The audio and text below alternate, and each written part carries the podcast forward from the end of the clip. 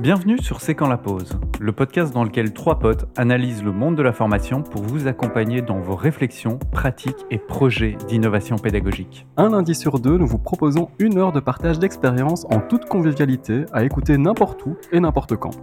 Aux commandes, Jérôme, Nico et Lio. Nous sommes tous les trois acteurs du monde de la formation et explorateurs du futur de l'apprentissage. Envie de nous suivre? C'est le moment de prendre une pause pour y voir plus clair. Bonjour à toutes et bonjour à tous. Quel plaisir de vous retrouver pour ce 25e épisode de votre podcast préféré, C'est quand la pause? 25 épisodes, c'est comme un cap dans notre histoire, surtout qu'on vient de fêter notre premier anniversaire, euh, car notre tout premier épisode est sorti déjà il y a plus d'un an. Euh, on a d'ailleurs fêté ça en organisant un petit webinaire spécial sur les coulisses de ce podcast, où on a pu partager en toute transparence et convivialité avec nos auditrices et nos auditeurs euh, notre fonctionnement, notre matériel ou encore nos aspirations et autres anecdotes. Mais on y reviendra certainement dans la suite de l'épisode. Et parmi les ingrédients de ces 25 épisodes, il y a évidemment mes deux fidèles acolytes. D'ailleurs, je me suis amusé à aller rechercher la signification et l'étymologie du mot acolyte, hein, qui est quand même incroyable. Et voici un petit rapide interlude historique. L'acolyte, ou servant d'autel, ou servant de messe, est dans l'église catholique, l'anglicanisme ou le luthéranisme, une personne dont la fonction est d'assister le prêtre et le diacre lors des célébrations liturgiques. S'agissant souvent d'enfants, à partir de 6-7 ans, il précise, on emploie traditionnellement le terme d'enfant de cœur. Euh, je pense que c'est tout à fait ça. Hein. On peut tout à fait nous définir comme des, euh, comme des acolytes. Ou en fait, je pense que ça ne nous correspond pas tout à fait. C'est-à-dire que c'est toi le prêtre alors, pour aujourd'hui À vous d'en décider. Le prêtre, le messie, le diacre, euh, je vous laisse, je vous laisse choisir. On est des acolytes. Mais euh, je vois plutôt dans une autre signification euh, d'acolyte, hein, qui est plutôt complice, comparse, voire compagnon. Hein, et vous remarquerez que ça commence toujours par la même première syllabe. Le premier à ma gauche a un prénom qui signifie petit lion. Il en a d'ailleurs la crinière et parfois dans l'intimité le rugissement. Mais c'est également le nom d'un village d'Écosse de la région de Ness sur l'île de Lewis. Son sens de l'humour doit également venir de là-bas, à mon avis. Il a pour l'acronyme NOY et son saint est fêté le 10 novembre. J'ai le plaisir d'accueillir notre messie à nous, Lionel. Bonjour. Magnifique. Je suis très flatté et, euh, presque à l'abri du fou rire. Euh, voilà, pour, euh, pour, ceux, pour ceux qui, qui ne l'ont pas vu, euh, il y a eu un fou rire qu'on a dû couper parce que le petit, le petit rugissement dans l'intimité, euh, il a failli me blesser celui-là. Je pense que toutes nos auditrices et nos auditeurs se sont imaginés euh, avec ton petit rugissement qui. Comment c'est-il? Comment c'est-il? Salut Nico, salut Jérôme. Salut. Salut Lio. Et ensuite à ma droite, il porte le même prénom qu'une enseigne de cave à vin, mais également qu'une entreprise fabriquant des remorques routières n'y voyez aucun lien entre les deux. Il fut chanté par William Scheller et son prénom, aussi surprenant soit-il, signifie la victoire de l'ensemble du peuple. Bah, c'est sûr qu'en distribuant du vin et des cadeaux, ça aide. Vous avez reconnu notre ami sage parmi les sages, notre Saint Nicolas à nous. Bonjour Nicolas, comment ça va? Bonjour Jérôme, merci pour, euh, pour cette présentation. Bonjour Lio, bah, ça va et ça va plutôt bien. Je suis content de vous retrouver euh, aujourd'hui. Je sais pas pourquoi j'ai l'impression que ça fait euh, plus longtemps que d'habitude, mais en fait pas du tout. C'est juste que je passe mon temps à, écrire et cloîtrer chez moi. Donc, euh, vous êtes un peu les seuls humains que je croise en ce moment. Donc, je suis content de parler avec euh, quelques des personnes. Je prends euh, humain comme un compliment. Merci beaucoup.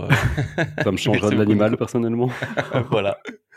Non, mais j'ai peu d'interactions pour l'instant avec, avec d'autres. Donc, voilà, c'est un plaisir de, de, de, venir discuter avec vous, d'échanger et de, de faire d'enregistrer ce petit épisode. Comme d'habitude, euh, une petite actualité personnelle à partager. Léo, on commence par toi Ouais, on va parler euh, pour changer euh, un petit peu d'intelligence artificielle. Et donc, comme, comme beaucoup ici d'entre nous, autour de, de, de, cette table, j'ai souscrit à ChatGPT version pro. Oh, il a craqué. il a craqué. J'ai craqué. j'ai craqué parce qu'en en fait, je me suis dit, d'une part, je voulais voir un peu comment ça, quelles étaient les évolutions de la version 4. Donc, on, a un petit accès euh, en primeur sur la version 4. Pas encore grand chose à dévoiler, ça va plus vite. Euh, et puis, j'ai pas, j'ai pas encore suffisamment utilisé pour, euh, pour donner du croustillant. Et, et d'autre part, parce que je me rends compte que je l'utilise très régulièrement. Ça fait partie de ma pratique maintenant. C'est, je m'en sers très souvent comme appui, comme, euh, comme première épreuve à martyriser. Et euh, a à chaque fois euh, beaucoup à garder et à, et à remanier, certes, mais à garder. Et en parallèle de ça, j'ai vu passer une pétition qui a été lancé par, deux trois noms que vous connaissez, peut-être, notamment, enfin, parmi les signataires, en tout cas, il y a Elon Musk, il y a Steve Wozniak, donc le cofondateur d'Apple. Il y a y a le Yuval Noah Harari, donc le l'auteur de Homo sapiens. Il y a plein, plein, plein de gens euh, très, très actifs aussi dans le domaine du développement de l'AI. Ben, en fait, ce qu'ils nous demandent, c'est de signer, ce qu'ils nous proposent, c'est de signer une pétition pour dire, bon, maintenant, on va stopper six mois, les gars. On va, on va calmer les, euh, les grandes expérimentations, les grands développements. On va d'abord essayer de réguler tout ça. Et parce qu'autrement, on s'embarque dans un truc complètement, complètement fou. C'est un peu euh, l'hôpital qui, qui, se moque de la charité et surtout Elon Musk qui est au bord ou du moins dans, les investisseurs, j'ai plus les, détails, mais d'OpenAI, donc il est vraiment là, là derrière. C'est quelqu'un qui, dans toutes ces entreprises, souvent fait fi de des régulations pour imposer son approche. Et là, tout d'un coup, il change d'état d'esprit. je, me, je, me, demande quand même, allez, dans quelle mesure c'est un peu réaliste. Hein. et puis, puis, pourquoi six mois? Et on refait quoi dans six mois? Là, on réenclenche des choses? Enfin, mais, ça me paraît un peu plus de la com que vraiment. Euh, l'idée, c'est de réguler. Donc, moi, ça me fait d'autant plus peur que ça vienne de ces gens-là, qui d'habitude euh, ne se préoccupent pas de ça. Et donc là, l'idée, c'est de, proposer un cas, de proposer des, outils de, vérification, de proposer des, des, manières de réguler avant qu'on se relance dedans. Et donc, moi, en parallèle, je souscris à, à ChatGPT 4, enfin à OpenAI, j'ai pris un abonnement payant. Mais Mais donc tu l'as pris, mais tu vas pas l'utiliser pendant six mois, c'est ça? Oui, je vais l'exploiter pleinement. Et j'ai vu aussi en parallèle, euh, mais c'est toujours en lien avec euh, l'intelligence artificielle, euh, que WooClap, dont on a déjà parlé, mobilise maintenant OpenAI pour nous assister dans la création des questions. J'ai pas testé. Mais cool. typiquement un usage. ouais, j'ai vu ça aussi. Il y, a une news à partager en description alors yep, Office. Ok, cool. Top, merci. Euh, Nico, de ton côté, petite actu perso? Ouais, une actualité plus personnelle. Je l'avais déjà évoqué un peu sur le ton de l'humour dans des épisodes précédents. Je suis en train d'apprendre à conduire et euh, donc finalement le passer à 35 ans en tant que pédagogue, c'est plutôt euh, intéressant pour euh, observer le processus de formation et, euh, et aussi mes, mes, propres pratiques d'apprentissage parce que niveau processus de formation, je suis un peu confronté à toutes les modalités. J'ai évidemment l'apprentissage pratique de la conduite en partant de zéro, de l'apprentissage hybride pour le secourisme parce que maintenant dans la formation en Belgique francophone, on a le secourisme et c'est un parcours avec une formation en ligne asynchrone complétée par une session en présentiel.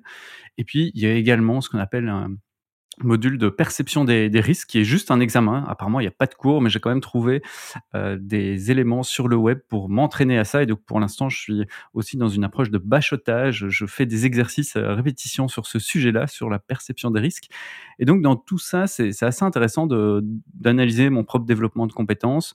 J'en profite même pour faire une sorte de, de, journaling. Je documente notamment après chaque séance de, de conduite ce qui s'est bien passé, ce qui s'est moins bien passé, mes, mes apprentissages. Et ça, ça me permet de décortiquer un peu l'automatisation qui est en train de se faire, euh, le fait que je vois de plus en plus de choses. Avant, enfin, lors des premières séances, je ne voyais même pas qu'il y avait des panneaux sur la route. Que je commence à les voir. Hyper rassurant, franchement, hyper rassurant. Il a maintenant découvert la pédale. Voilà. Ah, j'ai découvert qu'il y avait d'autres personnes que moi qui conduisaient aussi. C'est assez dingue, quoi. J'étais tellement focalisé sur, et effectivement, le fait de conduire, de maîtriser le véhicule que je j'avais des difficultés à avoir les juste les oui parfois les panneaux de vitesse ou les panneaux pour euh, pour certains euh, éléments. Donc ça je commence à, bien le voir.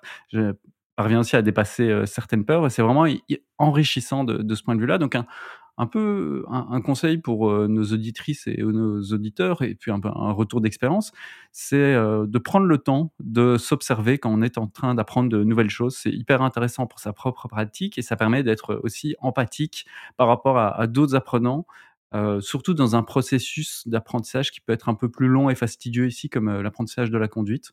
Donc euh, voilà, c'était une, une proposition. Tu journalises à la main dans un carnet ou bien ou dans, dans, un petit espace Notion juste avec des bullet points mais ça me permet conduisant ou pas en conduisant post-conduite. Bon, et toi, Jérôme? Mais donc, on prend la recommandation donc de bien vous observer en conduisant, mais surtout observer Nico quand il conduit, hein, parce qu'on ne sait jamais euh, ce qui peut. Ce ne vous mettez pas derrière un panneau. Réponse dans les prochaines semaines, je vous tiendrai au courant si, si tout ça a fonctionné. Bah, voilà. À, suivre, à faire à suivre, à faire à suivre. Euh, de mon côté, mon actu, je fais le lien entre euh, deux actus, voire recos que je vous avais partagé dans les épisodes précédents. Le premier, c'était par rapport à un bouquin Atomic Habits, là, hein, donc euh, sur le pouvoir des, des, habitudes. Et je fais un lien avec une autre actualité où je vous avais dit, et vous aviez été un peu moqueur, hein, je me souviens, Mmh que je voulais me fixer comme objectif d'apprendre à jongler euh, cette année-ci. Et en fait, je suis en train de mettre en place, bah, sur base de la, la, méthode qui est dans le bouquin, euh, habitudes pour apprendre à jongler. Donc, en me concentrant sur les moyens et pas sur l'objectif en tant que tel d'apprendre à jongler, parce que je me rends compte que je me mettais pas vraiment, euh, euh je m'y attelais pas. Et donc de pouvoir reprendre les quatre principes. Hein, donc, il faut que ce soit évident, attractif, euh, facile et satisfaisant pour, euh, pour pouvoir euh, créer bah, cette habitude-là de faire le jonglage. Donc voilà, j'ai identifié quelques petites, euh, quelques petites pistes et surtout de le faire voilà, 5-6 minutes par jour pour le lier à une autre habitude. Et donc j'ai souvent l'habitude, bah, après mon lunch, de prendre un petit café et d'écouter une ou deux chansons assez fort hein, pour me rebooster un petit coup. Et donc je me dis, ben, j'allais faire ça euh, en jonglant euh, aussi avec euh, avec un petit tuto que je laissais en évidence, même mes balles de jonglage, voilà des petits trucs. Et donc voilà, on va voir ce que ça donne. Vous intellectualisez à mort. Oui, mais j'allais dire, lui, c'est c'est beaucoup plus sur le les motifs d'engagement et ce qui pousse à l'action. Donc ça, ça, rappelle notre épisode un peu sur sur la motivation. Exact. et est-ce que tu analyses aussi un peu comment tu es en train d'apprendre, les difficultés, essayer de réguler ça? Pas encore. Euh, je n'ai pas encore de petit carnet que je tiens à jour, euh, mais je prends ton actualité et je vais tenir mon petit carnet à jour euh, là-dessus. Donc, donc voilà, j'essaye en tout cas de voir maintenant de me créer cette habitude-là. c'est un premier pas. Et puis, voilà. Petit pas pour l'homme. Depuis trois jours, ça tient. Donc, on verra, on verra pour la suite. Quoi. Et bientôt une vidéo à partager à nos auditrices et auditeurs en bonus. Et puis aussi sur comment rechercher du contenu. Je pourrais partager, euh, parce qu'à un moment, tu dis, OK, où est-ce que je vais chercher Comment apprendre finalement? Parce mmh qu'il y a des tas de, voilà, des petits bouquins, des petits tutos et autres. Donc je pourrais aussi euh, partager les, lesquels euh, j'ai choisi, parce que j'ai changé entre-temps aussi, que j'ai testé. Donc voilà, mais c'était la petite actu qui fait, qui fait le lien là-dessus.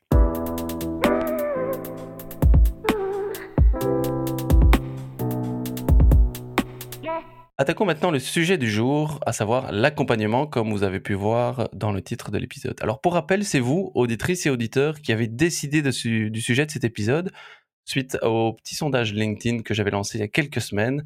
Et ce fut d'ailleurs un plébiscite puisque près de 75 ou 75% des répondants euh, avaient choisi donc l'accompagnement des apprenants euh, au détriment de la réalité augmentée ou la réalité virtuelle, mais qui viendra peut-être dans un épisode suivant également.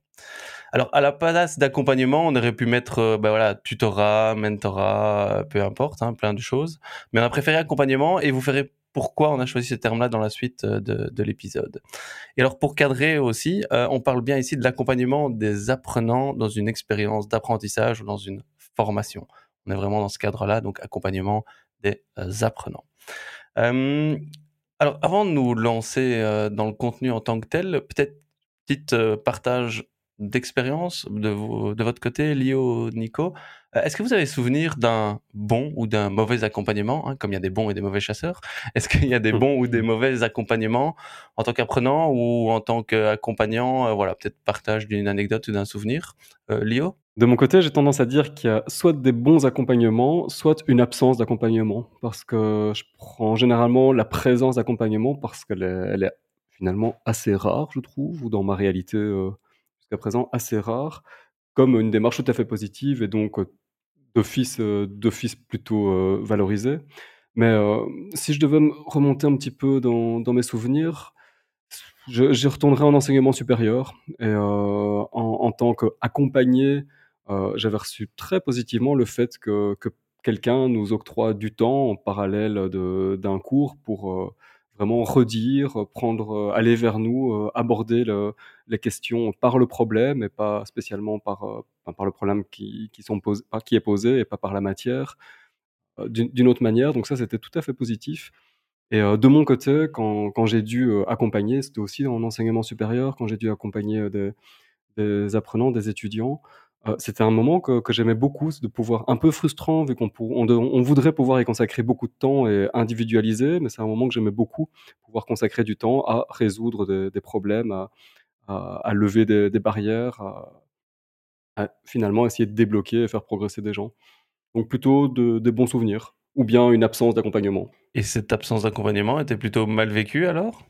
Je sais pas trop, non, pas trop pas trop mal. C'est la loi de la jungle de l'enseignement supérieur. mais j'ai tendance à à fonctionner tout seul et fort en autodidacte et donc j'ai pas ressenti le manque, mais j'ai pas en tout cas de souvenir d'un mauvais accompagnement. Chez toi, Nico? C'est un peu pareil, j'allais dire, heu, tout comme Lio. Heu, en en fait, je je me suis dit que j'avais pas vraiment de souvenir, de d'accompagnement. Pas que j'ai en quelque sorte la mémoire courte, mais plutôt parce que c'est à mon sens l'un des ingrédients, heu, souvent oubliés des formations ou du moins des formations que j'ai pu suivre. Alors forcément, je pousse un peu je force le trait, heu, mais j'ai l'impression qu'on accompagne peu en général les apprentissages des participants et si je fais quand même un peu d'effort, je pense retrouver 2 moments particuliers et comme le disait Lio, ça me ramène à l'enseignement supérieur. C'est d'une part, le mémoire de master et l'accompagnement de mon promoteur, heu, à l'époque qui, heu, bah, m'avait soutenu dans cette démarche, m'avait questionné, m'avait permis d'approfondir un certain nombre de choses et cetera. Et ensuite, hem, un cours de deuxième année, mais qui lui portait, sur le tut tutorat dans l'enseignement à distance et qui, beh, isomorphisme oblige, c'est-à-dire qu'on utilisait des pratiques pédagogiques enfin les enseignants utilisaient des pratiques pédagogiques qu'eux voulaient nous faire vivre par rapport au tutorat pour qu'on puisse les analyser. Donc vu qu'il y avait cet isomorphisme, évidemment, il y avait de l'accompagnement et donc le cours mobilisait des tuteurs à distance qui accompagnaient les travaux des étudiants au-delà de ces 2 expériences, heu, moi en tant que en tant qu'apprenant, j'en ai très peu vécu. Je pense que dans l'épisode, on pourra discuter de ce qu'on met, nous, en place, mais en tant qu'apprenant, heu, beaucoup moins. Je vous rejoins et je rejoins Léo sur l'absence d'accompagnement en fait, ou alors il y a un, accompagnement. Euh, et je dirais dans mon cursus de l'enseignement, c'est, je m'en suis pas rendu compte en fait de, l'accompagnement, on va dire, parce que je n'ai pas vécu en tant que tel. C'est vraiment plus maintenant dans la formation professionnelle ou des formations annexes que je me rends compte de l'importance de ces accompagnements-là et qui, je pense, s'est renforcé encore plus avec le côté à distance ou digital, où là, je vois que quand j'ai eu de l'accompagnement, euh, bah, ça m'a permis bah, déjà de un de moins abandonner euh, et, et, de plus aussi vraiment apprendre quelque chose et ancrer ces apprentissages là aussi en fonction du degré d'accompagnement qui est qui est donné mais moi c'est l'aspect vraiment un peu très très euh, personnalisé en fait individualisé et qu'on s'intéresse à moi en tant que alors ce n'est pas de l'égocentrisme hein, mais je veux dire à, à la personne qui je suis et pas un apprenant parmi tant d'autres quoi hein. et ça commence par euh, même en début de formation ah euh, salut Jérôme ravi que tu euh, que tu t'es inscrit à la formation. J'ai vu qu'il y avait ça avec un petit élément personnel. Est-ce que voilà il y a un petit souci technique n'hésite pas à me recontacter. Et, voilà ça commençait euh, avec ça quoi hein. c'est dans ce sens là que je voulais le dire euh, aussi. Où, euh, où, je me dis de l'absence d'accompagnement, là j'ai vraiment dû des fois me faire violence pour pouvoir euh, soit arriver au bout, ou vraiment que ça, ça ait eu un impact, ou que la motivation intrinsèque soit vraiment très forte, ou qu'il y a un vrai besoin pour pouvoir arriver, euh, arriver au bout. Donc moi je me rends compte que euh, l'accompagnement a une, a une vraie plus-value en tout cas dans les parcours de formation, et encore plus des, des les expériences que j'ai eues euh, en ligne. En-delà des expériences, quelle serait un peu votre votre définition de l'accompagnement, hein, du, donc du bon accompagnement, euh, ou s'il n'y a pas une définition en tant que telle, les, critères un peu importants qui pourraient définir ce qu'est un accompagnement en formation? Alors, Pour moi, ça peut être euh, soutenir les, apprenants dans leurs apprentissages durant la formation. On, va me dire, ouais, mais c'était juste changé, euh, accompagner par, euh, par soutenir. Ouais, mais c'est en quelque sorte les, aider à, atteindre euh, leurs objectifs et surtout les objectifs d'apprentissage de la formation, un peu coûte que coûte. Donc, tout mettre en œuvre pour soutenir les apprenants dans l'atteinte des, objectifs euh, d'apprentissage et dans leurs apprentissages, euh, leur permettre euh, d'évoluer dans ce parcours de formation, d'en tirer profit, de se sentir bien, d'apprendre et donc oui, au final, de développer leurs compétences. Mais donc c'est tout ce qu'on peut mettre en œuvre en termes oui, d'accompagnement, enfin d'accompagnement de, humain, d'accompagnement technique, etc. Je crois qu'on en discutera, mais pour soutenir l'atteinte des objectifs de la formation et le développement des compétences des apprenants. Ok, donc je, il y a effectivement les aspects soutenir, aider et les moyens pour atteindre des objectifs. Quoi. C'est, différents mots-clés là qu'on peut reprendre. Euh, Lio, oui. est-ce que tu modifierais, rajouterais, corrigerais quelque chose j'ai abordé la question un peu par le, les caractéristiques principales. Et je La première qui m'est venue, c'était euh, la proximité. Donc c'est par rapport, heu, au, au déroulé même de la formation. Je trouve que dans l'accompagnement, il y a un gros volet, proximité. C'est-à-dire, bah, si on est en en enlever l'estrade par exemple pour, l'image, on est tous plus proches les uns des autres et aussi c'est un autre ton qui est utilisé. On va plus, on parlera plus facilement à la deuxième personne, donc c'est plus plus cette proximité-là entre, entre les gens avec une finalité spécifique qu'on a dite qui est qui revient à aider, heu, débloquer, motiver, ce genre de choses-là. Je rajouterais peut-être ou je mettrais peut-être le point sur, heu heu, l'emphase sur, anticiper. Parce qu'il y y a plein de questionnements qui ne se posent pas, qu'il vaut mieux, heu, désamorcer, heu, avant qu'ils risquent de se poser. Donc c'est anticiper les éventuelles, heu, difficultés qui pourraient se rencontrer et pour le reste, je rejoins je rejoins tout à fait, ce que Nicolas a dit. Si on fait un petit retour vers la littérature pour avoir une définition un peu de l'accompagnement, il y a évidemment plein, plein, plein, plein de choses. Euh, je voulais en ressortir deux euh, principales.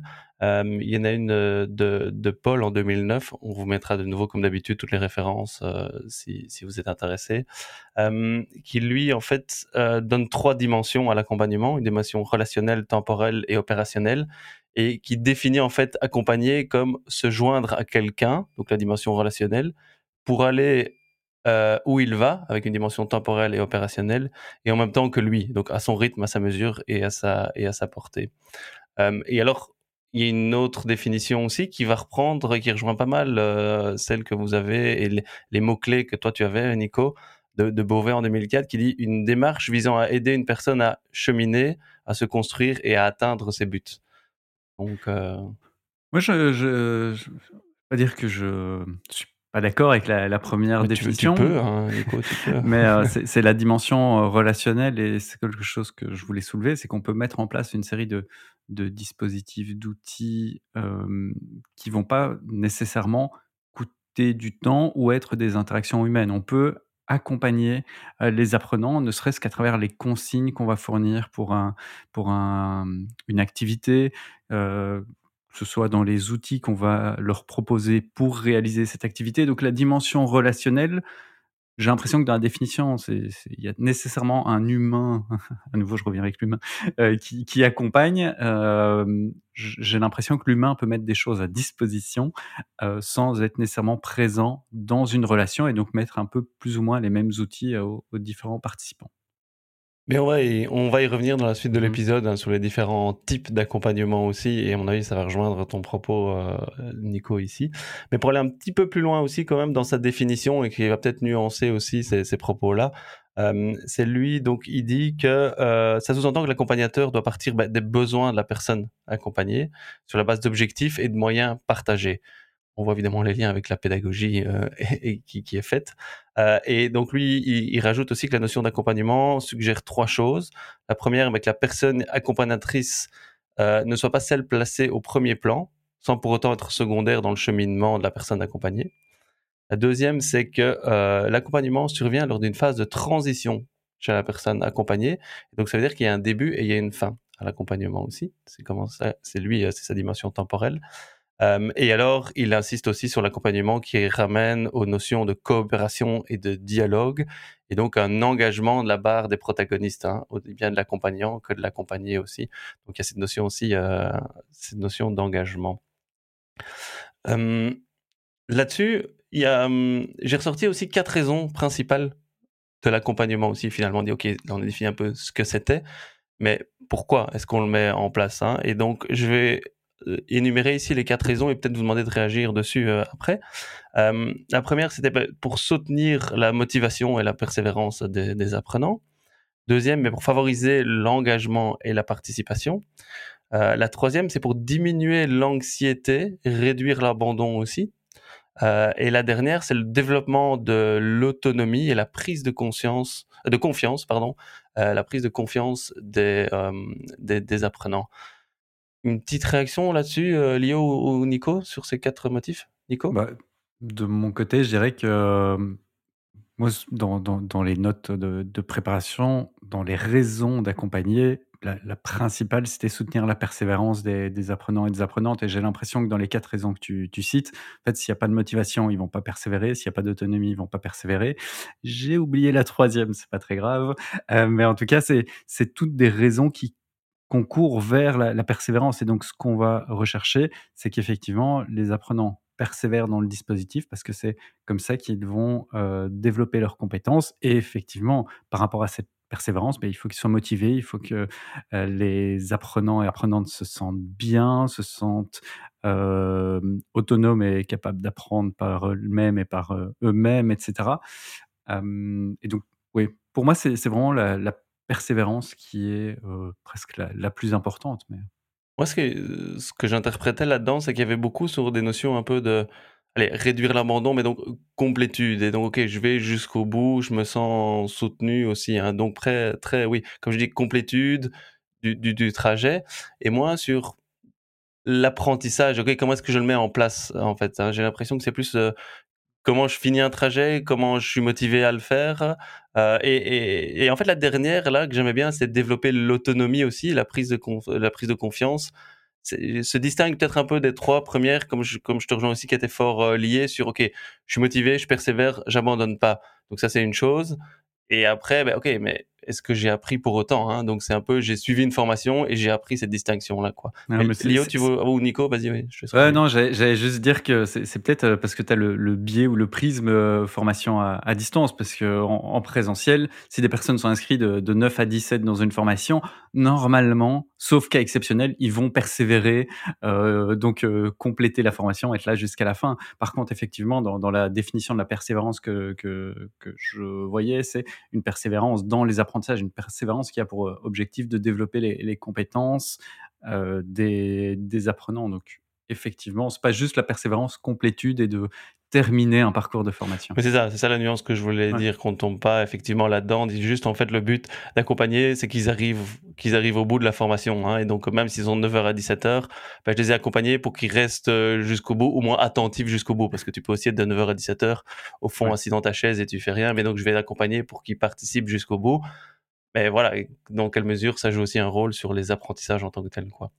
Guillaume, tu voulais Ouais, réagir, de heu, mon aussi? côté, c'était oui, un gros un gros accent sur cette, heu, dernière composante, donc heu, plus, heu, versé sur l'autonomie et la confiance parce que, d'après moi, c'est le truc le plus important de l'accompagnement. C'est de pouvoir remettre, les les épaules droites de l'apprenant, lui lui rendre confiance et lui dire: «Bon, maintenant c'est entre tes mains. Tu persévères ou pas, peu importe, mais tu as tu as la carrure pour, heu, tu peux avoir confiance en toi, tu peux apprendre», heu, en gros, on te remet capable, d'apprendre, heu, d'apprendre à apprendre, d'apprendre à être là, de choisir de de continuer à apprendre, ce genre de choses-là. Mais pour moi, l'ac l'accompagnement, c'est vraiment ça, c'est ce côté, redonner confiance. Redonner confiance et après, c'est entre les mains de l'apprenant, quoi.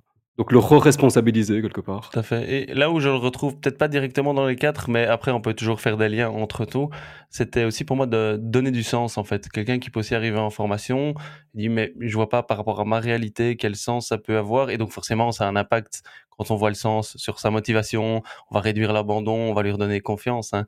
Je pense que pour moi le rôle un des rôles de l'accompagnement, c'est pouvoir donner du sens qui est peut-être implicite ou pas, heu, conscient chez tout le monde, mais qu'il va pouvoir, voilà, en le personnalisant, en l'accompagnant, en le soutenant, si on reprend des mots, en le guidant, donner du sens pour sa propre, heu, pratique.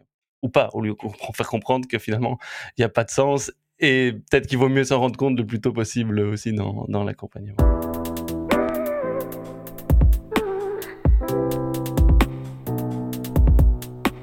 Peut-être plus sur vos cas, heu, ou vos réalités, heu, plus plus individuelles. Heu, Nico, toi, dans ta pratique, est-ce que tu constates que les participants ont des attentes spécifiques par rapport à l'accompagnement? Et si oui, comment est-ce que tu en tiens compte dans dans les services que tu proposes? Je dirais que c'est assez rare, que les participants aient de de réelles attentes, voire même ils ils ont pas conscience de leurs besoins en matière, d'accompagnement, car ils n'ont n'ont pas l'habitude et donc ils ont pas ces attentes. Et même quand on va les questionner spécifiquement sur leurs pratiques, on va remarquer qu'ils surestiment leurs, compétences qui elles-mêmes nécessiteraient de l'accompagnement. Et si on revient un peu à l'autonomie, un exemple assez concret, c'est que j'accompagne, actuellement personne qui s'appelle Alexis Minkela, qui a un bootcamp, donc un parcours de formation de 12 semaines pour les indépendants. donc ils forment des corps d'une trentaine d'indépendants et on fait passer trois questionnaires pendant la formation, tout au début de la formation, au milieu de la formation, à la fin de la formation. Au début de la formation, on va demander aux, participants s'ils se sentent capables de garder leur motivation pendant les 12 semaines, de se fixer des, objectifs et des deadlines, de garder leur attention pendant les lives, de se réapproprier les méthodes, d'interagir avec le groupe. Et sur toutes ces dimensions-là, on va voir qu'ils performent assez bien au départ de la formation. Et ce qu'on remarque, c'est que quand on leur repose les mêmes questions à la fin sur leur euh, expérience euh, durant le bootcamp, on remarque que l'expérience concrète les a fait euh, baisser en quelque sorte leurs leur compétences, enfin qu'ils se sentent moins moins compétents et en quelque sorte heureusement qu'il y a un accompagnement, qu'il y a un ensemble de choses qui sont mises en œuvre pour pour développer cette autonomie, la persévérance, l'engagement, etc. Donc voilà, pas d'attente des, participants, mais c'est une dimension importante à prendre en compte. C'est pas parce que les participants n'en parlent pas nécessairement, voire disent que oh, il y aura pas de souci, etc. Au contraire, quand on analyse des parcours comme celui-là, remarquez que s'il n'y a pas d'accompagnement, en fait, très vite, on va avoir du décrochage, un manque de développement de compétences, des personnes qui vont pas s'investir dans les activités proposées, etc. Donc, c'est pas à travers les participants que je vais chercher les, attentes, c'est vraiment plutôt d'être proactif par rapport à ça, aller chercher quelques caractéristiques chez eux et développer, préparer un accompagnement par rapport à ça. Est-ce que tu ferais une distinction, parce qu'ici la question était sur les participants, par rapport aux commanditaires Est-ce que dans les commanditaires, des fois, tu as des demandes d'accompagnement spécifique ou c'est vraiment centré sur un contenu à diffuser? Euh, Non, enfin, je dirais que les, les, commanditaires euh, eux-mêmes, que, que ce soit des, responsables d'institutions ou des formateurs, ont aussi euh, peu la conscience, alors c'est un grand mot, mais ne, prennent pas en compte cette dimension accompagnement. Enfin, c'est ce qu'on disait nous-mêmes en, intro. Donc, il faut les sensibiliser à cette dimension-là, les sensibiliser au fait qu'un apprenant va pas apprendre tout seul. C'est pas en mettant euh, en diffusant du contenu, en étant devant son diaporama et en racontant son diaporama pendant une journée que les participants vont apprendre. C'est pas uniquement en leur proposant des vidéos et des quiz que les participants vont apprendre, qu'il y a des ah dimensions. Moi je croyais. ah mince, là tu fais tomber un, mythe. Un gros, ouais, je débunk, je débunk. Euh, non, plus sérieusement. T'as toujours été innovant et révolutionnaire. Hein. T'es un vrai réacteur, hein, Nico. pionnier. euh, mais donc, par rapport à ça, oui, c'est eux qui sont à convaincre en premier lieu. Parce que la réaction qui va venir, c'est oui, mais ça, c'est pas mon job. C'est apprendre, c'est eux. Moi, j'enseigne, je forme, eux, ils apprennent. Et donc, c'est chez eux, effectivement, qu'il va falloir travailler un peu ces préconceptions, travailler leur rôle, parce que c'est les mêmes personnes qui, là, je, fais un lien un peu, mais qui vont avoir peur en disant oui, mais la technologie va me remplacer, etc. Euh, oui, mais effectivement, les technologies risquent potentiellement de vous remplacer si vous n'investissez pas ce rôle un peu de, médiateur du savoir. Le savoir est potentiellement là. Votre rôle, c'est d'être un médiateur du savoir et d'accompagner les apprenants. Je pense aussi que si la plus-value d'une formation est uniquement dans le contenu, le rôle du formateur devient obsolète. Euh, et euh, je pense que pour moi, personnellement, je suis convaincu que la vraie plus-value un parcours de formation ou plutôt un parcours d'apprentissage, justement cet accompagnement-là aussi qui est humain et là où la machine n'est pas encore là. Parce que je pense que la crainte de beaucoup de formateurs, je vais être remplacé par la machine, c'est parce que leur plus-value peut être remplacée, j'ai l'impression, par la machine ou uniquement du contenu. Si leur plus-value est dans cet accompagnement et là humain, euh, je pense qu'il y a encore euh, des limites à la machine. Ouais, et un, exemple concret, bah, c'est celui que je citais. Euh, Alexis a écrit un livre euh, sur, en gros, comment monter son activité de freelance. Je dis pas que son cours reprend exactement ça, mais globalement, il y a un contenu qui est similaire. Et donc, on pourrait se dire, oui, mais il y a son livre, donc on n'a pas besoin de suivre son cours. Oui, si on est autonome, on peut euh, suivre son cours. Par contre, il y en a besoin d'accompagnement, de, en fonction de ses besoins personnels, d'avoir des conseils personnalisés, d'avoir des exercices qui nous permettent de monter en compétence en tant qu'apprenant. Ben, là, on suit euh, plutôt le cours. Donc, euh, lui est un bon exemple d'avoir un peu le contenu pur d'un côté et puis la formation de l'autre côté. Lio, toi, dans, dans, dans les clients que vous avez, est-ce que tu vois une demande particulière pour l'accompagnement des, apprenants? Et est-ce que vous en tenez compte aussi dans le développement de vos, de vos produits ou de vos services? Ouais, au niveau du, du produit, en fait, il y a une, interface. Il est, décomposé en, quatre interfaces. Et euh, l'interface euh, intitulée Accompagner a autant de poids que les interfaces euh, Créer, Apprendre et organisé. Donc il y a cette interface-là qui est mise sur un plan d'égalité, donc sur un plan d'égale importance. maintenant, c'est un accompagnement qui est est un peu dicté par l'outil, donc qui se base sur les comportements des apprenants et sur des données, euh, des données statistiques. Donc, c'est-à-dire, on peut voir euh, qui en est où et agir en fonction de ça. On peut voir qui échoue où ou qui réussit bien où, agir en fonction de ça. On peut envoyer des, petits messages, mais c'est donc un accompagnement qui est plutôt, euh, plutôt réactif, quoi. Donc, dans le sens un peu, un peu premier du terme, c'est qu'on observe et on essaie de remédier. On observe, on essaie de remédier. Plus que de, d'entretenir une motivation, plus que d'anticiper, plus que de guider. C'est un, un, peu dans, l'autre sens. Donc, c'est bien dans la mesure où c'est prévu, mais euh, ça reste. Euh, ça reste limitant euh, parce que, comme tu disais, parce qu'un outil, quoi. Donc ça remplace pas. Enfin, il y, a un humain qui utilise l'outil, évidemment, vu que l'outil n'a aucun comportement seul, si ce n'est éventuellement mettre l'emphase sur certains points problématiques ça, peut être simplement des couleurs. Hein. Si on voit qu'il y a plus de rouge sur une liste euh, que de vert, c'est qu'il ça attire l'attention. Mais euh, il n'y a pas d'autre action derrière ça. Donc, oui, ça existe, c'est prévu. Maintenant, euh, ça, doit être complété clairement par un usage, par un usage humain. Quoi. On voit qu'il y a aussi des, actions un peu plus proactives ou réactives. On en a un peu parlé ici. On en reviendra par la suite aussi, hein, de, de voir voilà, dans quel cas on le prend l'un ou l'autre, et en quelle mesure ils sont complémentaires les uns des autres euh, aussi. On a un peu parlé avant euh, par rapport au, type euh, d'accompagnement ici. ici, je vais vous présenter ben, un peu cinq types d'accompagnement différents et après je vous poserai un peu la question voilà qu'il y a un type privilégié ou lequel vous préférez vous mettez en place voilà de réagir par rapport à, ça aussi alors il y, a évidemment moyen de le cadrer autrement. Hein. Ici, on a choisi euh, cinq, cinq types d'accompagnement. Il y en a d'autres aussi, mais c'est pour euh, voilà, en choisir un et décrire les différents types d'accompagnement. Euh, le, le, premier, c'est ce qu'on appelle l'encadrement métacognitif. Donc, c'est permettre à l'étudiant de prendre conscience du chemin déjà parcouru et ce qui lui reste à parcourir pour qu'il puisse s'ajuster et planifier euh, la suite de son avancement. Et donc à travers des activités voilà, d'auto-évaluation, d'enseignement par les pairs, évaluation diagnostique, hein, on en a un peu parlé dans un autre épisode aussi, des bilans de mi-parcours, des questionnaires euh, ou autres. Donc ça c'est pour euh, le premier, le métacognitif. Le deuxième c'est un encadrement euh, méthodologique. Hein, et donc c'est suggérer des stratégies et des repères pour orienter le travail de, de l'apprenant, hein, et mettre à disposition des équipements pour qu'il avance au mieux dans son cheminement ça peut être des feuilles de route, des gabarits de documents, euh, des ressources complémentaires, des conseils pour prise de notes ou ce genre de choses. Donc métacognitif, méthodo. Euh, troisième, c'est motivationnel, donc un encadrement purement motivationnel. Et donc là, évidemment, c'est encourager l'étudiant à déployer l'énergie nécessaire pour qu'il s'engage activement dans le processus d'apprentissage. Donc là, ben, la présentation d'objectifs clairs, le plan des séances, la charge de travail qui est demandée, l'implication. Euh, des activités de difficulté adaptées aussi de manière graduelle, hein, et donc lien peut-être avec adaptive learning, hein, Lio.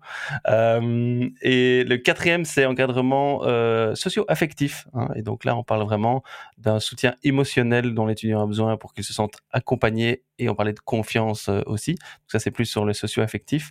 Donc c'est clarification aussi des rôles et des attentes de chacun dans le, dans le processus d'apprentissage, sa disponibilité, les règles, un peu les contrats qui peuvent être, les normes qui peuvent être fixées.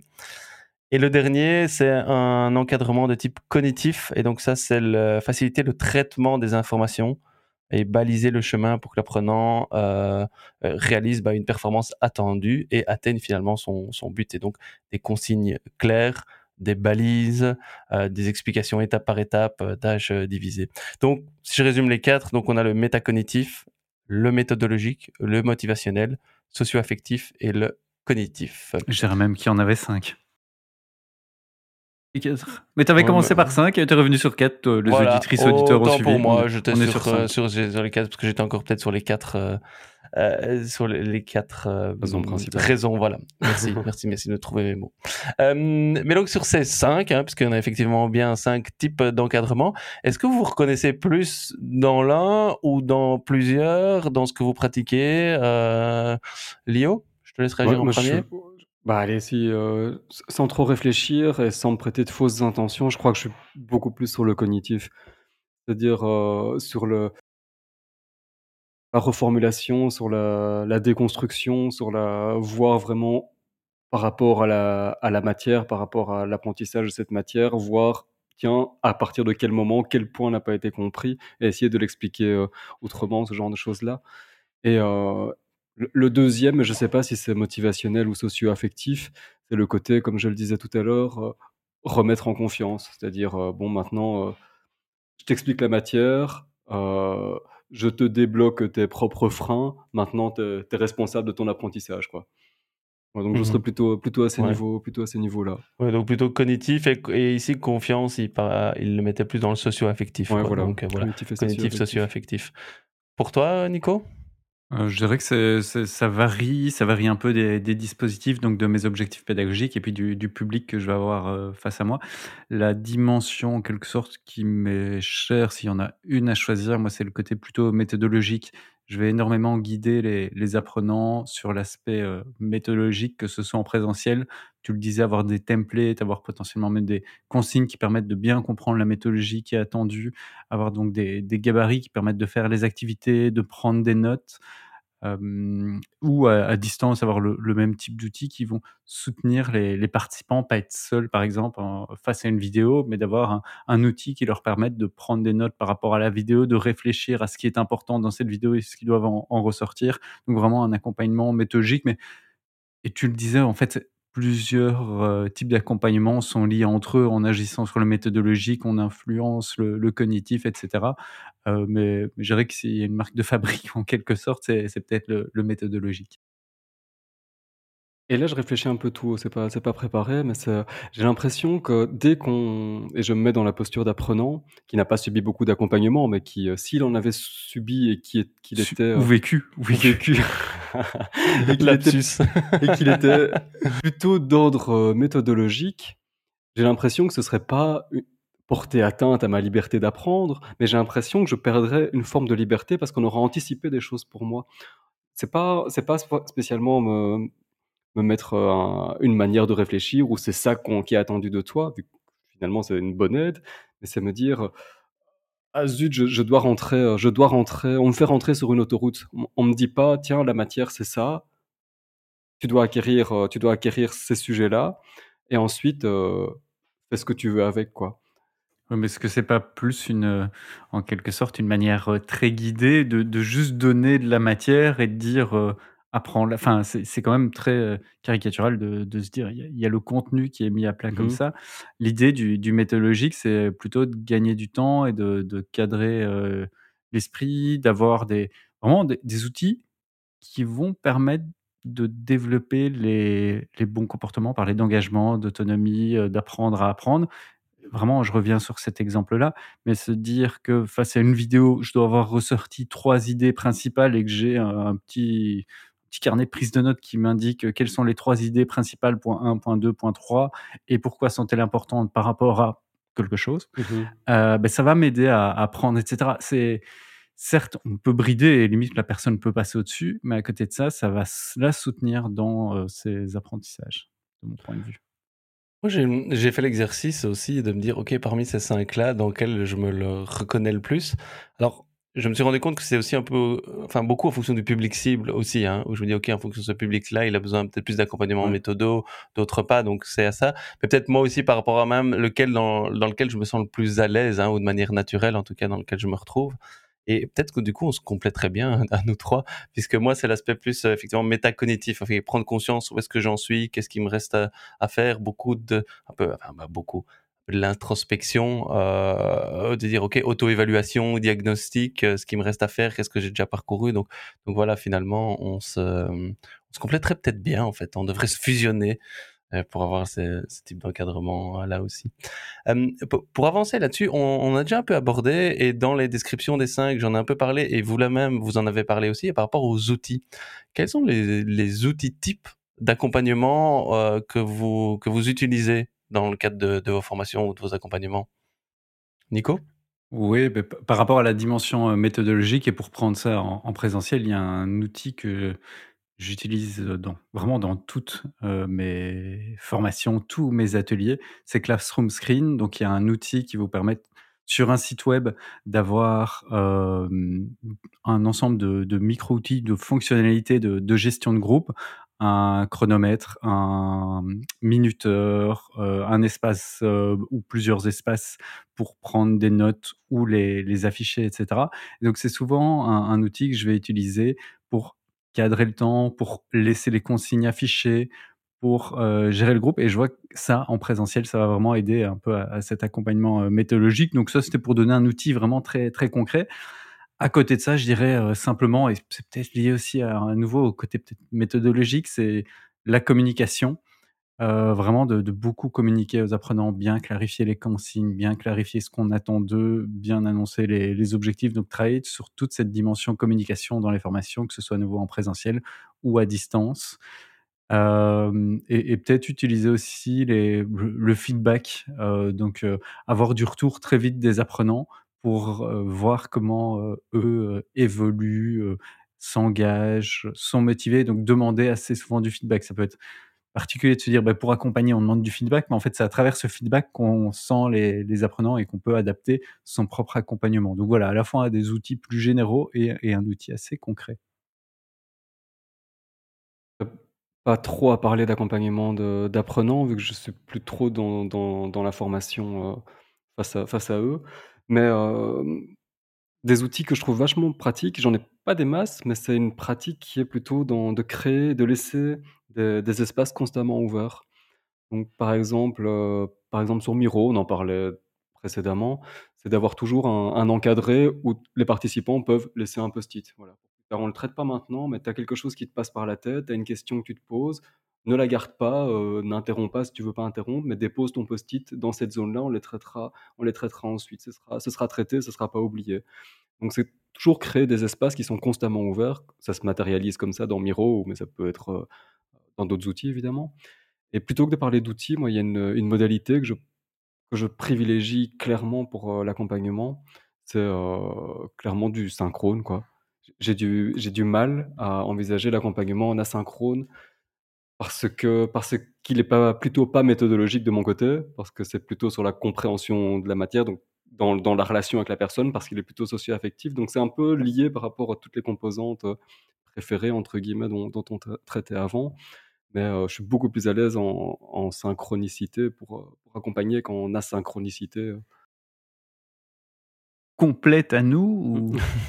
ben oui, parce qu'en fait, moi, je me rends compte que je suis plus à l'aise ou peut-être qu'inconsciemment, j'accorde plus d'importance dans l'accompagnement asynchrone que synchrone.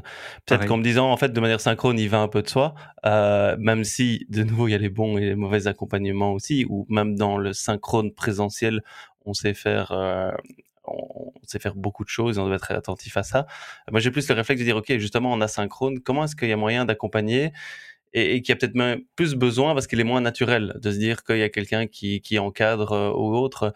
Et donc, euh, alors, je sais pas des outils, mais je parlais d'une petite pratique tantôt que j'avais moi-même vécu et que j'essaye de reproduire parce que je vois que les effets sont assez, euh, enfin ça marche bien. C'est dès le début, si la première activité est même en, synchrone ou en asynchrone, en tout cas qu'il y a quelque chose en ligne, c'est de personnaliser. Tu vois, quelqu'un s'est inscrit, les participants. Ah, euh, salut Nico, euh, c'est Jérôme, je suis ton formateur. Voilà ce qu'on va voir. J'ai vu que tu avais ça. Euh, j'essaie de chercher même une petite question, une petite attente, euh, pour déjà peut-être un peu engager, mettre en confiance et, et comprendre et c'est non seulement pour la personne en elle-même, mais pour moi aussi, ça me permet de récoller déjà un petit peu d'infos, éventuellement radapter certaines activités ou réagir euh, dessus aussi. Et euh, donc voilà, d'aller chercher et puis dire voilà, s'il y a un petit problème technique, c'est quelque chose qui est pas clair, n'hésite pas. Et donc ça crée ce premier, crée rapidement en fait très très rapidement ce premier contact, même si on est on a on a synchrone et il n'y a pas une activité qui est qui est prévue en tant que en tant que telle aussi. Euh, et alors aussi des, des activités que j'appelais un peu réflexive ou de diagnostic. Ok, stop, on prend une pause. Où est-ce qu'on en est maintenant? Qu'est-ce que j'ai déjà appris un peu pour prendre conscience ben, qu'est-ce qui me reste encore à faire ou qu'est-ce que j'ai encore envie de faire et qu'est-ce que j'ai déjà fait aussi? Où j'en suis, quoi, un peu dans le processus. Euh, ça, c'est des activités que j'essaie de bien faire. Ok, on prend cinq minutes. On avait cet objectif-là au début. Est-ce qu'on y est? On n'y est pas. Quelle était votre problématique de départ? Est-ce qu'on y est? On n'y est pas encore Qu'est-ce qui manque quoi? Et donc rien que la prise de conscience je crois que ça peut amener euh, certaines choses, euh, certaines choses aussi.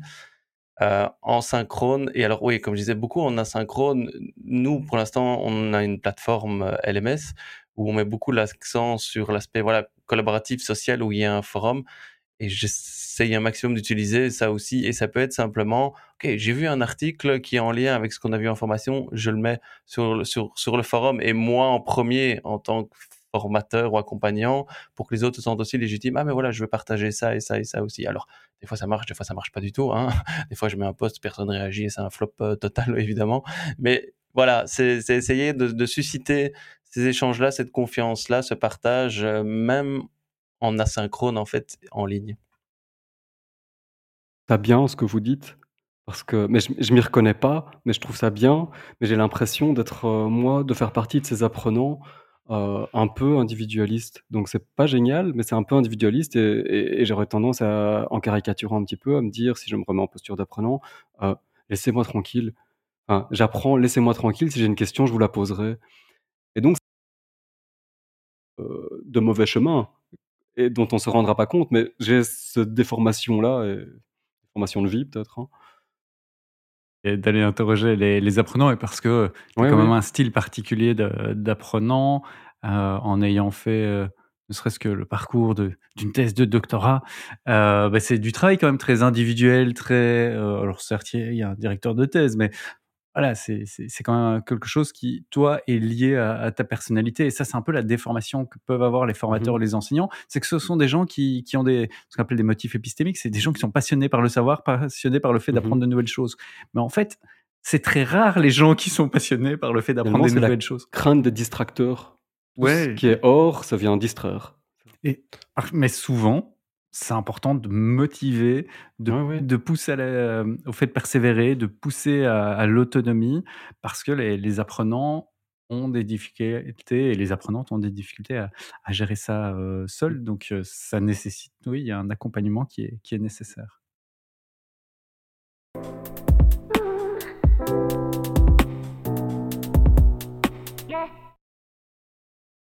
C'est taram taram, un petit jeu. Ah, mais voilà! Enfin!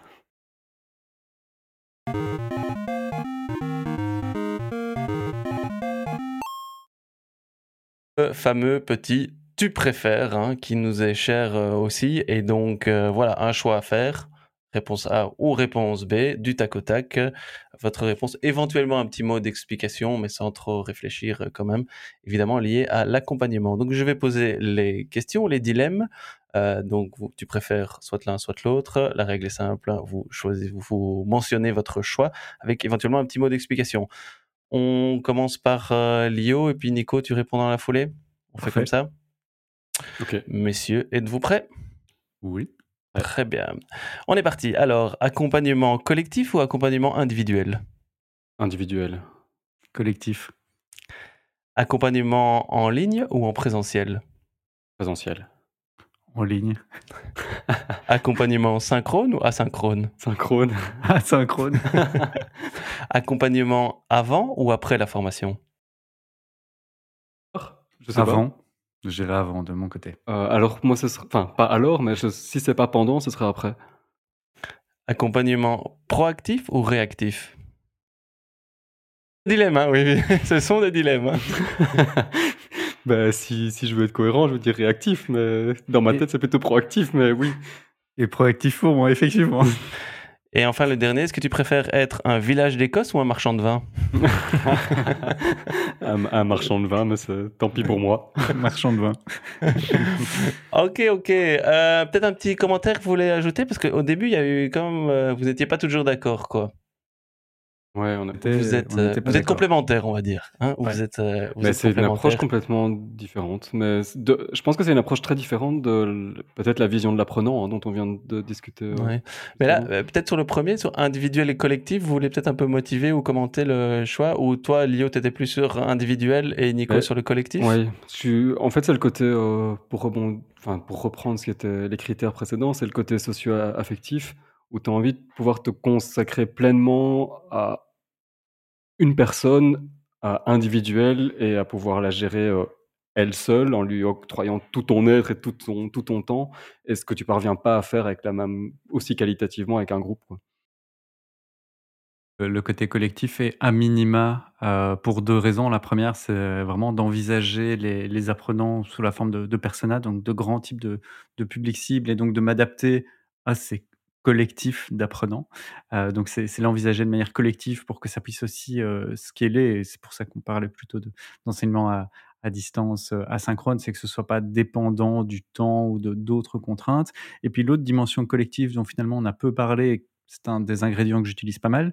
Euh, on en avait parlé, c'était Ibrahim qui en avait parlé dans le dernier épisode, c'est l'accompagnement par les pairs. Et donc vraiment se dire au niveau collectif, de, moi c'est quelque chose sur lequel je me base beaucoup, c'est l'accompagnement des autres pour les autres, pour que moi je puisse avoir un accompagnement plus individuel sur certaines personnes. Et donc ça, c'est vraiment un, ingrédient qui est important pour moi de, de, mobiliser le collectif dans cette, cette approche d'accompagnement.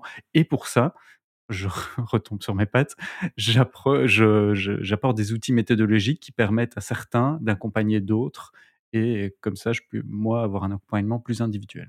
Voilà. Et justement, sur cet accompagnement pour les pairs, tu parlais d'outils méthodologiques. Est-ce que tu aurais un exemple ou une pratique que, que tu pourrais partager ici sur justement cet, euh, accompagnement par les pairs, si quelqu'un voulait le réutiliser ou le favoriser dans sa, pratique ça, va vraiment dépendre des, dimensions euh, sur lesquelles on va, euh, on, va travailler, que le dispositif va mobiliser. Est-ce qu'on est sur du socio-affectif ou sur d'autres choses?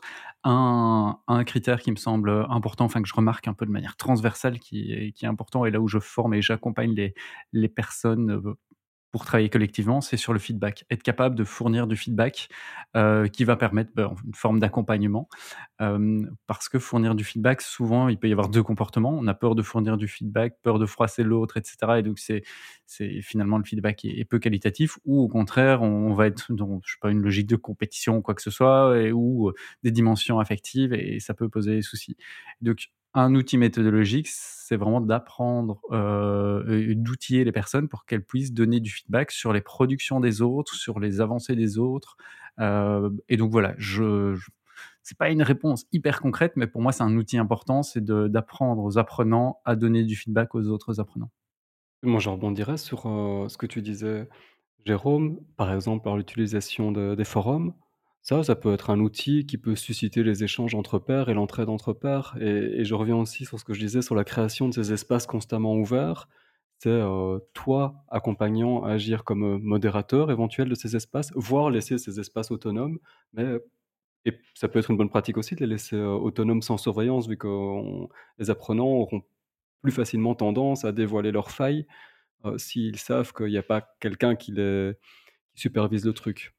Mais pas forcément, mais donc les deux pratiques peuvent se, peuvent se défendre, mais j'aime bien ces, idées pour euh, susciter les échanges entre pairs et l'accompagnement entre pairs de, ces espaces constamment ouverts, comme le forum, comme l'espace de, mmh. discussion sur Teams ou, euh, sur Slack. Je pense que l'intérêt vraiment de l'accompagnement, c'est voir aussi ces outils-là, comment est-ce qu'on les anime, hein, parce qu'effectivement, on disait un forum, ça peut être justement, ben, on laisse complètement ouvert et on n'intervient pas parce que le groupe, la thématique, les objectifs, le climat, enfin peu importe, toute une série de paramètres fait que ça va échanger entre eux, ou ok, il y a un forum, mais l'accompagnant doit avoir un rôle très justement très actif pour montrer que c'est permis, montrer comment est-ce qu'on l'utilise, parce que c'est pas un réflexe pour tout le monde euh, non plus de l'utiliser. Hein.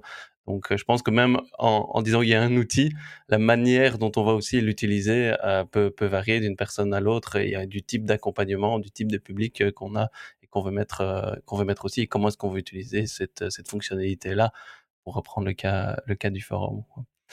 Peut-être pour atterrir hein, et arriver tout doucement vers la, vers la question fatidique, une question qui peut qui est, très large finalement, et mettez-y ce que vous voulez y mettre. mais quel est votre plus grand défi dans l'accompagnement ou en tant qu'accompagnant, en tant qu'apprenant qui subit l'accompagnement, enfin bref sur l'accompagnement, quel est vous dans votre pratique votre plus grand défi? Pour rester cohérent, J'assume mon individualisé d'accompagnement. Je pense que c'est ça c'est ça le plus compliqué, c'est de pouvoir offrir une offre, euh, quasi personnalisée, une offre à chacun et pas à l'ensemble. Parce que si on arrive à le faire pour chacun, finalement l'ensemble sera satisfait. Un petit peu ma vision ça. OK, Nico? Ouais, de mon côté, c'est bah, tu tu posais la question presque en début d'épisode, hein, c'est de faire reconnaître cette dimension d'accompagnement par les commanditaires on le voit aujourd'hui, en fait, les, formateurs eux-mêmes sont pas valorisés, voire, pour le dire concrètement, rémunérés pour des activités d'accompagnement, pour des activités de suivi. L'organisation de la formation prend peu en compte ces dimensions-là. On va souvent demander aux formateurs de produire par exemple, deux journées de formation qui vont se dérouler de suite parce que c'est plus simple à organiser, plutôt que d'avoir une première journée de formation, ensuite deux rendez-vous individuels, même de 20 minutes avec chaque apprenant parce qu'il aura mis en place déjà des choses en œuvre dans ses pratiques professionnelles, et puis en fonction de ça, faire une deuxième journée. En fait, des, simples pratiques d'accompagnement comme celle-là, logistiquement, organisationnellement, elles sont hyper difficiles à mettre en œuvre, dans, que ce soit dans les entreprises ou dans les organismes de formation. Donc pour moi, c'est ça le, plus gros défi, c'est vraiment de, faire reconnaître la nécessité, et j'anticipe la dernière question, mais la nécessité de l'accompagnement des, des apprentissages euh, aux commanditaires, aux organismes de formation, parfois aussi aux formateurs, mais je dirais que de manière systémique, rien ne pousse à promouvoir euh, l'accompagnement et à prendre du temps pour cet accompagnement. Même à l'université, on va voir que ça se fait à côté des heures de cours et bah, en fait, peu, se lancent là-dedans parce que voilà, ils manquent de temps, ils ont des grandes cohortes, etc. Toi, Jérôme, ton défi au sein de ces forums, moi, ça, de manière générale? hum, ouais, ça rejoint un peu ce que tu dis, Nico. c'est la dimension comment est-ce qu'on évalue ou quantifie cet accompagnement-là? Euh, dans le sens où, oui, bah on prend, allez, je vais prendre un exemple pour illustrer ce que je veux dire. Le cas du forum, dire, ok, je vais agir sur un forum, mais la quantité de travail et donc de rémunération ou autre, comment est-ce que tu le fais? Est-ce que tu vas te payer je prends le cas de la posture de l'accompagnant hein, ou, du, ou du formateur, parce que c'est un cas qu'on a chez nous. Ok, mais est-ce que je vais te payer à la réponse que je vais donner hein Est-ce que je vais te payer au nombre de posts que j'ai fait sur le forum? Est-ce que je vais te payer au nombre de réactions d'accompagnement que j'ai faites? Et donc là, en fait, arrivent des questions très organisationnelles, hein, on va dire, ou logistiques, mais qui, euh, qui ont un impact. Dit, bah, si je sais pas le quantifier, je sais pas bien le mettre dans mon agenda, et donc c'est difficile à mettre en place, et donc je vais me concentrer sur mon contenu qui, lui, OK, est créer un module, qui est donné une, formation de telle heure à telle heure. Je suis à la fois d'accord, il y, a, des complexités et il y a aussi des, potentielles solutions. Dans l'exemple que je donnais, ben, les, heures d'accompagnement, de, suivi individuel, elles peuvent être cadrées et voilà, elles sont, elles sont définies. Dans le cadre d'un forum, une technique un peu de, scalabilité, donc à nouveau d'essayer de, de, ne pas avoir de problème lié à la croissance, c'est de reporter, et à nouveau aussi d'outiller les participants pour ça, mais de reporter la responsabilité sur les participants, de dire vous pouvez poser vos questions.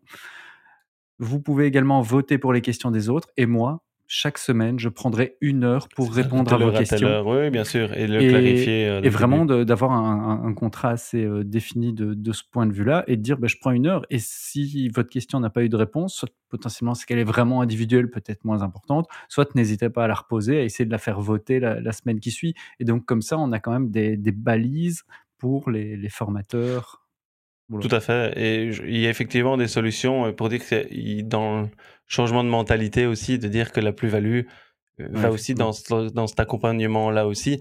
Et je parlais tantôt d'évaluation là aussi. On a souvent dans les questionnaires d'évaluation à chaud, est-ce que le formateur était expert du contenu euh, Est-ce qu'il connaissait bien la matière Personnellement, j'ai un problème avec cette question-là, mais bon, bref.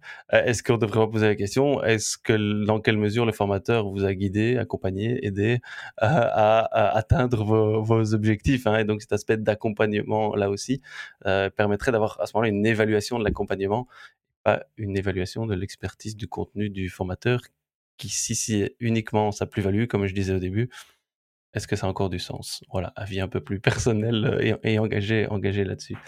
Euh, ben, ça nous amène à notre fameuse question euh, habituelle et fatidique finale sur peut-on former sans accompagnement? Et je laisse Petit Lion Lionel répondre en premier à cette question-là. Ah, on avait dit dans l'intimité. On avait dit uniquement dans l'intimité. J'ai du mal à Nos auditrices et hein. nos auditeurs auront de la chance de l'avoir entendu aussi. C'est l'émotion, c'est l'émotion. Euh, moi, j'aurais tendance à dire oui, qu'on peut former sans, euh, puisqu'il faut prendre une position. Donc oui, on peut former sans. Et pour le justifier un petit peu, je crois que je préfère qu'on m'apprenne à apprendre et qu'on m'apprenne à me dire où je peux trouver les solutions, plutôt que de, de, me guider pour les, pour les trouver. Voilà. Mais je caricature un petit peu. Je soutiens l'accompagnement, mais je pense qu'on peut former sans accompagnement. Euh, tout à fait, oui forme d'accompagnement. Si, si, si, et, je me le disais aussi, mais c'est une forme plus générique d'accompagnement. Donc c'est un accompagnement une fois que tu transposes toi-même sous ta responsabilité à toutes tes expériences d'apprentissage. Mais les expériences sont tellement diversifiées. Donc de mon côté, Donc Lio plutôt, Lio plutôt oui, Nico. Oui. de mon côté, ben, non, pour moi, on peut pas former euh, sans euh, prendre en compte cette dimension d'accompagnement et sans accompagner les, les apprenants. Et je dirais même, parce qu'on l'a pas évoqué dans, lors de l'épisode, c'est de, planifier cet accompagnement dès la conception de la, formation, d'anticiper tout ça évidemment en fonction des besoins de ses apprenants, de ses objectifs, mais de préparer cet accompagnement, pas juste d'être réactif comme le proposait Lionel, mais aussi d'être proactif et proactif dans le design de sa formation en s'adaptant euh, à l'avance à ses apprenants. Jérôme, tu vas nous départager? Comme souvent, hein, je dois compter les points. Avec un je ne sais pas, je ne me positionne pas. Non, Euh, pour moi, c'est pas possible de former sans accompagnement parce que l'accompagnement est la plus-value de la formation. Ouais. Donc euh, voilà, pour moi, c'est, euh, je suis assez. C'est peut-être l'épisode où j'avais le plus facile, peut-être à répondre, le moins nuancé, mais pour moi, c'est la vraie plus-value que doit avoir une formation, c'est dans l'accompagnement. Et donc, s'il n'y a pas d'accompagnement, pour moi, ou alors on est dans l'auto-apprentissage, l'auto-formation ou autre, mais je veux dire vraiment dans le cadre côté formel de la formation, l'accompagnement est la vraie plus-value. Et donc, pour moi, euh, c'est pas possible de former, euh, de former sans. Je vous expliquerai. Ok, merci beaucoup à vous. Donc, on arrive euh, à la, à la fin de cet épisode et comme toujours, nos petites recos. Nico, de ton côté, ta recommandation de cet épisode? Alors, euh, reco outil encore, euh, une fois n'est pas coutume, euh, j'en avais déjà recommandé un, et même si je parle de minimalisme numérique ou de minimalisme pédago-numérique, euh, ici c'est un peu un outil qui va dans ce sens-là, c'est un outil qui s'appelle Recast, euh, qui est un sorte de lanceur multifonction, euh, concurrent d'outils comme Alfred ou Launchbar. Donc si vous avez un Mac, c'est un concurrent aussi de Spotlight qui est euh, natif sur votre euh, Mac. Et donc c'est un outil de productivité qui va vous permettre de lancer des applications et de faire plein de choses à partir de, votre clavier, que ce soit consulter votre agenda, démarrer ou planifier une réunion Zoom, ajouter des, des rappels ou des tâches, contrôler différentes choses de votre Mac, avoir des raccourcis, euh, par exemple, euh, moi j'ai un, petit raccourci pour automatiquement mettre mes informations de société, je tape trois lettres et automatiquement j'ai mes informations qui, qui arrivent, etc. Donc on peut euh, créer pas mal de choses. Donc c'est vraiment un outil assez euh, multifonction. Ça prend un peu de temps euh, à prendre en main. Euh, mais il a beaucoup, il a un store qui a de store que le nom parce qu'en fait euh, les, tous les plugins sont gratuits. C'est des plugins liés aux, grands, grands outils que toutes et tous euh, utilisent. Et donc ça vous permet d'être plus productif avec juste une petite fenêtre qui vous permet de gérer tous vos autres outils. Je vous invite vraiment à aller voir. Je vais mettre une petite vidéo tutoriel et un article qui explique tout ça. Voilà, Recast. Top, merci. Et comme d'habitude, hein, toutes les références sont dans la description de l'épisode. Léo, de ton côté? On est amené à manipuler des catalogues de contenu. Et j'ai euh, chipoté dans celui qui s'appelle Goldfish.